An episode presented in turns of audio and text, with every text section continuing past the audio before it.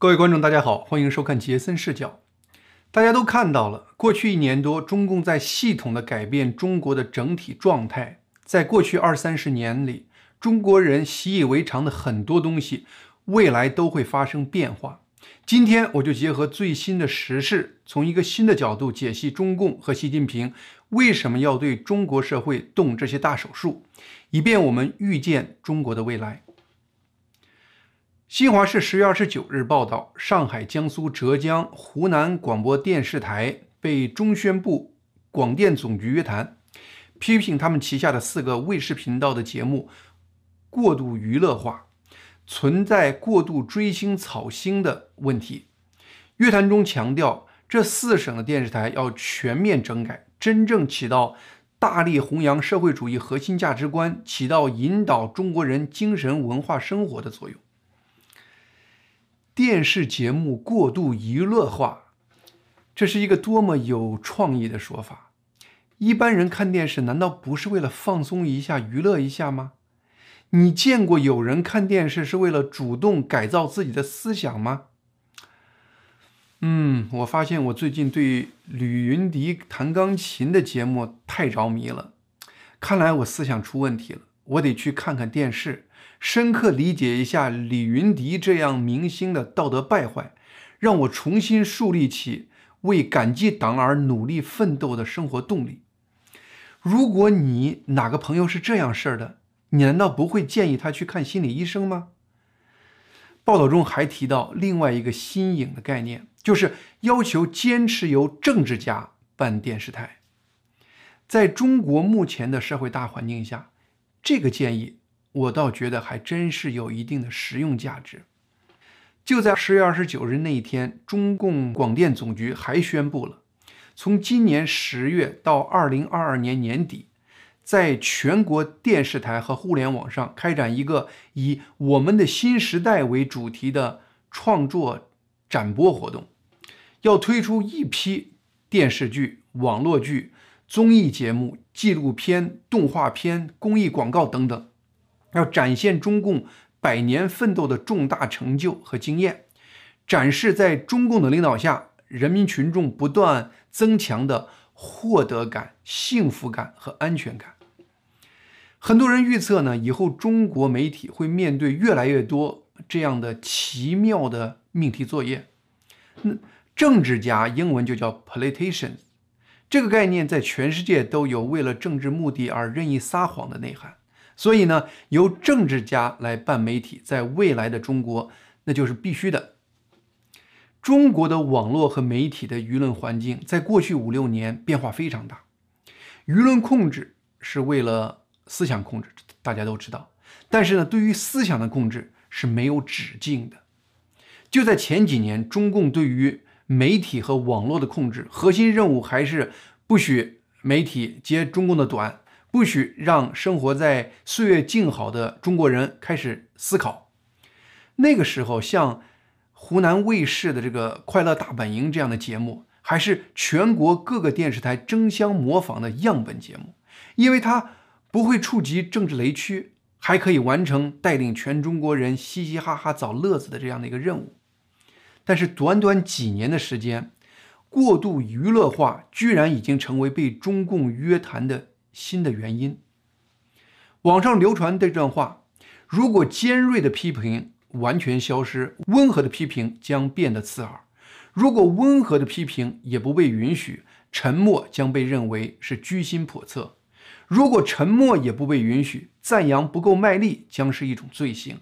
如果只允许一种声音存在，那么唯一存在的那个声音就是谎言。有人说呢，这是希腊哲学家。柏拉图说的其实不是柏拉图说的，但是呢，无论是哪位无名氏说的，这段话中的真理成分，在中国正在应验。回到我们节目开始谈到的，中共在过去二三十年里形成的许多社会常规，在过去一年多的时间里被中共系统的快速改变。对于这个现实，现在已经越来越少有人质疑了。那中共为什么要这样做呢？总结起来，主要有三个说法：一个是说中共在备战，一个是说中共在备荒，一个是说中共在备乱。备战那就是准备战争了。对此，大家首先想到的就是在台海可能发生的战事。但是呢，我这里提醒一下，不要忽视中印边境可能的战事。目前，两国军队在中印边境不断增加派驻军队和武装武器，那个架势也到了剑拔弩张的程度。备荒历史上狭义指的是粮食短缺，目前是泛指中国经济、金融、能源等经济领域的各个方面出现的系统性危机。那备乱历史上狭义指的是社会动乱，目前是泛指中共权力体系和社会架构可能出现的混乱。短期的主要因素是二零二二年中共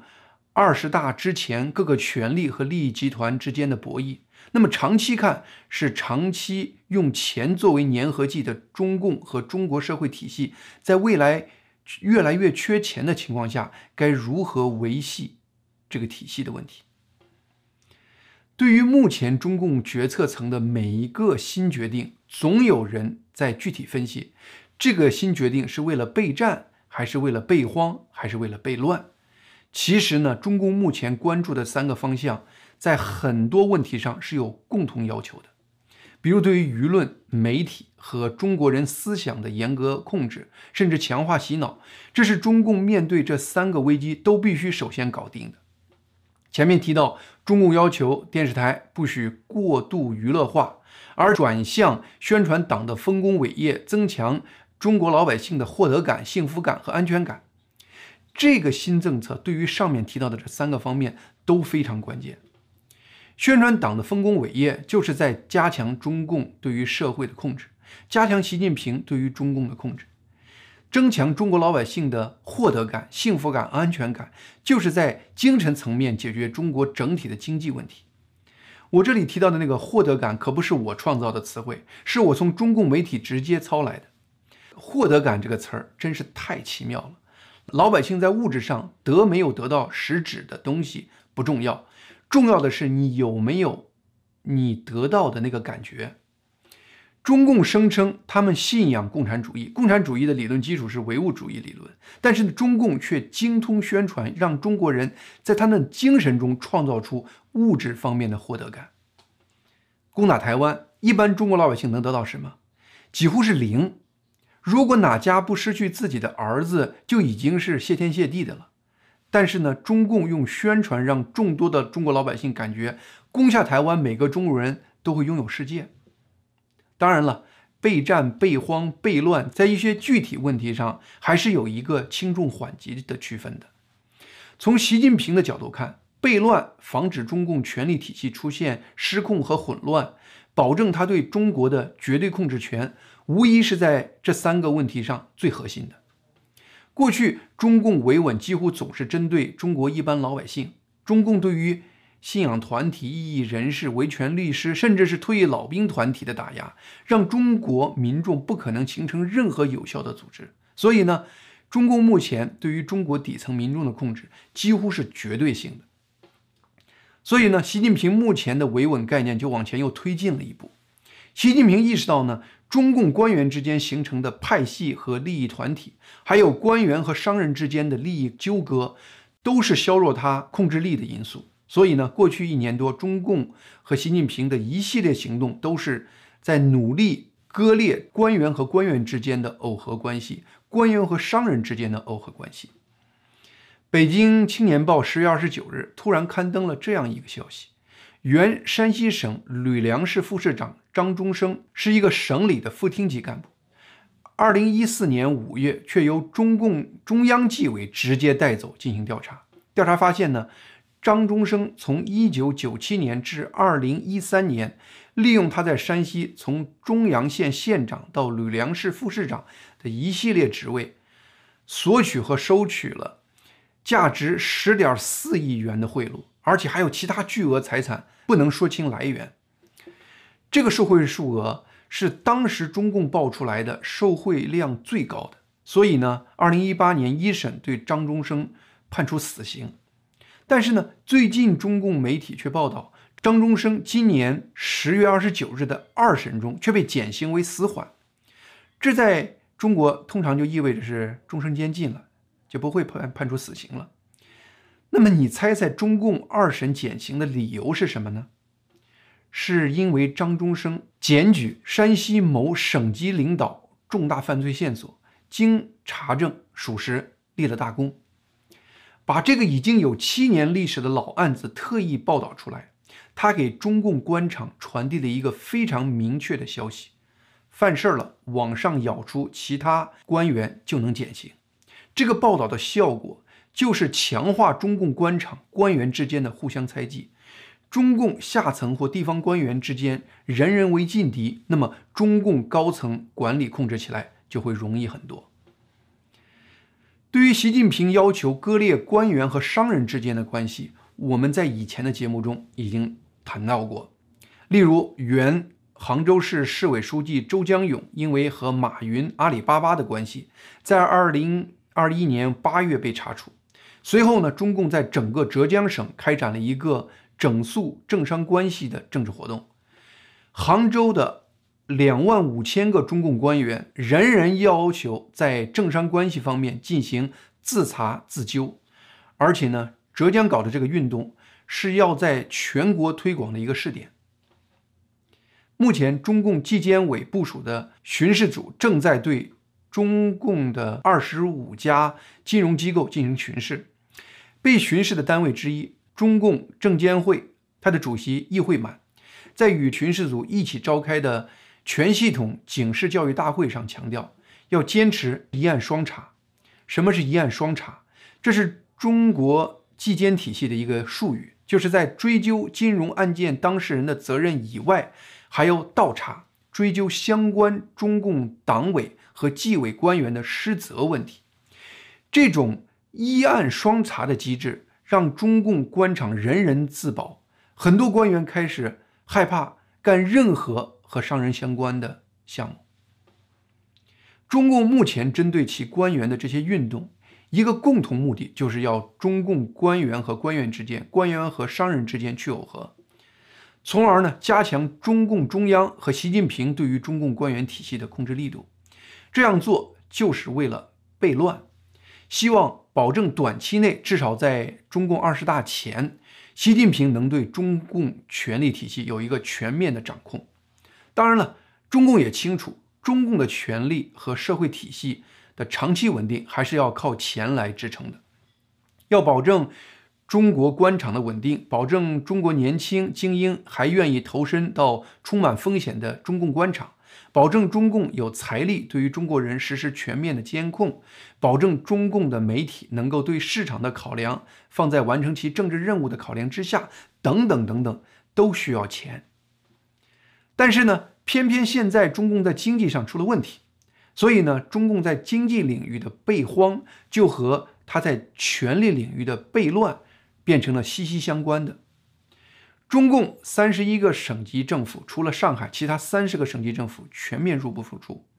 那么，地方和县乡一级中共政府的财政状况就更糟。偏偏就在这个时候，支撑中国经济的房地产行业又出了问题，给地方政府卖地生意带来沉重打击，给地方政府财政雪上加霜。我们上期节目讨论了中共官方正式宣布在中国开始试点房地产税的这个决定。我在节目中预测，中共地方官员对于房地产税的态度会从恐慌抵制逐渐转变为积极要求，因为呢，房地产税是中共给地方政府未来开辟的一个旱涝保收的财源。我话音刚落，中共国务院发展研究中心主办的《中国经济时报》在十月二十八日就发表文章，表示房地产税将成为市县级政府未来主要收入来源。中共在习近平共同富裕的政治理论旗帜下推出试行地产税这个决定，表面看感觉这完全是一个南辕北辙的政策思路。其实呢，中共的理论从来都是权力的标志，拿出习近平理论就是拿出习近平的政治权力，就是用习近平的权力来推行一个经济领域的备荒政策，给中国的地方政府财政备荒。在过去五六年里，中共的另一个重要资金来源是华尔街这样的国际投资人。今年六月，中共公布的数据显示，二零二一年第一季度末，中共外债余额已经达到了两万五千三百亿美元。同时呢，中国的外汇储备是三万一千七百亿美元，两者相减，也就是中国的净外汇储备只有六千四百亿美元。而在六年前，中国的净外汇储备还超过两万亿美元。也就是呢，中共在过去六年中，平均每年净外汇储备减少两千五百亿美元，而这一切还是在中国对全球，特别是对美国每年超过五千亿美元的外汇贸易顺差的情况下发生的。在中国外汇储备总量保持在三万多亿美元没有大变的情况下，中国的净外汇储备平均每年却以两千五百亿美元的速度在减少。这说明中共每年不但花完了他对于美国出口顺差赚的五千多亿美元，而且要靠额外借两千五百亿美元的外债来维持。而这些外债都是世界投资人通过经济或者金融形式给中共补充的救命血液。从目前的国际大环境看，中共对于美国出口。其实已经开始遭遇一系列的限制因素，包括国际原材料价格的疯涨，包括中国的能源危机、中美海运的阻塞现象等等因素。中共对于美国的出口不可能再像以前那么继续无限制的增长下去，因此中共对于国际投资的需求就变得更加迫切。偏偏在这个关键时刻，九月中旬，恒大对于多个美元债。未能如期付款，让国际投资人对于中共的债务偿还能力开始恐慌。在恒大债务危机全面爆出后没几天，《华尔街日报》就有报道说，中共要求恒大对近期美元债不能违约。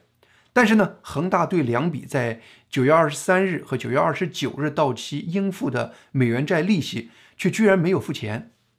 我当时非常惊讶于恒大的大胆。居然敢不按中共的要求做，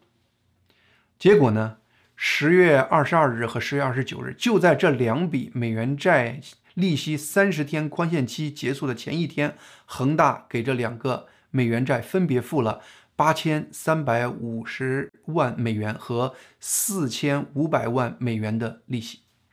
恒大现在基本已经没有正常营业收入了。恒大现在的钱都是拆东墙补西墙，靠变卖资产。搞来的钱，具体这个总共一点三亿美元的这个利息钱是恒大从哪里搞出来的，我们不清楚。但是谁都知道，恒大有限的钱如果用来支付美元债的利息，就可能一些中国投资恒大理财产品的人，或者是一些中国买恒大期房的人，就要面对永远的损失。恒大很清楚这一点，中共也很清楚这一点。但是从中共的角度出发，让恒大还美元债，是对中共最有利的选择。《华尔街日报》十月十八日报道，中共准备再向国际投资人卖四十亿美元的美元债。看来呢，中共已经真是离不开外债这个数学机了。而因此呢，中共是绝不会允许恒大随意毁坏了外在这个摇钱树的。彭博社十月二十六日报道，据消息人士透露，在恒大错过了支付十月二十九日的美元债利息后，中共明确告诉恒大创始人许家印，他需要用他的个人财富来偿还恒大的债务。虽然呢，现在已经没有人同情许家印了，但是严格的说，中共这个要求是违反法律原则的。那么，以公司的名义投入经营运转，目的之一就是用公司。来隔离公司运营的风险和个人财富之间的这种关系。但是呢，在中国，不管你有多少钱，中共一句话，你的钱就不是你的了。你别说钱了，就是你的身体，中共一句话就不是你的了。十月二十八日，中文媒体报道，香港土地注册处文件显示，十月十九日，许家印向中国建设银行抵押了他在香港一处价值七亿港元的豪宅。可能就此套现三亿港元。那么看来呢，面对中共让许家印用私钱还公款的要求，许家印一定没敢和中共讨论上面我提到的那个基本法律概念，因为呢，许家印非常清楚中共是什么角色。好，下面我们谈谈习近平的军事备战问题。你可以说了，习近平在经济领域的备荒和在权力领域的备乱，这两个方面都有习近平不能左右的客观因素。习近平是不得不应对，但是所谓的备战，不管是对台湾的战争威胁，还是在中印边境的军事危机，这好像都是习近平自己主观制造出来的麻烦。习近平为什么一定要在中共目前面对的已经够乱的乱局上再添乱呢？至少有两个原因。首先呢，军事备战、开疆拓土、攻击台湾这些说法能给习近平带来权力。十月二十三日，中共第十三届人大常务委员会第三十一次会议通过了一个决议，这个全名是《全中国人民代表大会常务委员会关于深化国防动员体制改革期间暂时调整适用相关法律规定的决决定》。这个决定的核心思想就是以改革国防动员体制为理由，决定立刻停止使用中国四部和国防有关的法律，其中包括很多和国防动员相关的内容，把这方面的决定权交给中共中央和中央军委，也就是交给了习近平。而且呢，决议中没有明确这个决定，呃，将来什么时候终止。这个不到。二百字的简单决定，立刻就给习近平了一整套绝对的权利。习近平在二零一二年掌权以后，利用成立并领导一系列工作小组的方式，架空了中共政治局常委这个中共的以前的权力核心。现在呢，习近平再次以备战的名义，至少在明年中共二十大前，给自己完全绝对的控制中国权力的这个机会。也就是说呢，表面的备战可以被习近平用来强化他的权力悖乱，这是习近平高调备战的一个原因。那么，目前习近平高调备战的另一个原因，也有他骑虎难下的因素。一方面呢，他把进攻台湾的调子吹得那么高，那么于是呢，在中共的军队里，还有中国的媒体里，都有一些马屁精，为了讨好习近平跟着吹，同时呢。他的一些潜在的政敌也在给他这这方面挖坑，结果就形成了一个好像台湾问题成了他任内必须解决的这个问题这样的一个架势。但是呢，习近平在香港问题上的强力镇压，进一步唤醒了台湾的很多民众，同时也棒喝了一下世界。国际上对于台湾的支持，在过去一年达到了前所未有的程度。台湾和美国的关系，不管是从经济还是军事层面，都出现了实质意义的升级。而日本官方明确表示，对于台湾保护的重要性的认识提高了一个新的高度。欧洲立陶宛这个小国顶住中共的压力，成为欧洲和台湾关系的急先锋。面对中共对于立陶宛在台湾问题上的霸凌，十月二十八日。欧洲理事会主席和欧盟委员会主席写信，明确表达对于立陶宛的声援和对于中共霸凌的反感。而且呢，美国国务卿布林肯十月二十六日正式声明，公开表态，表示美国支持台湾参与联合国的系统。世界上各个国家对于台湾的这一系列表态，虽然都不是明确的军事层面的支持，但是。一个普遍的亲台湾的国际大环境是中共绝对不能忽视的。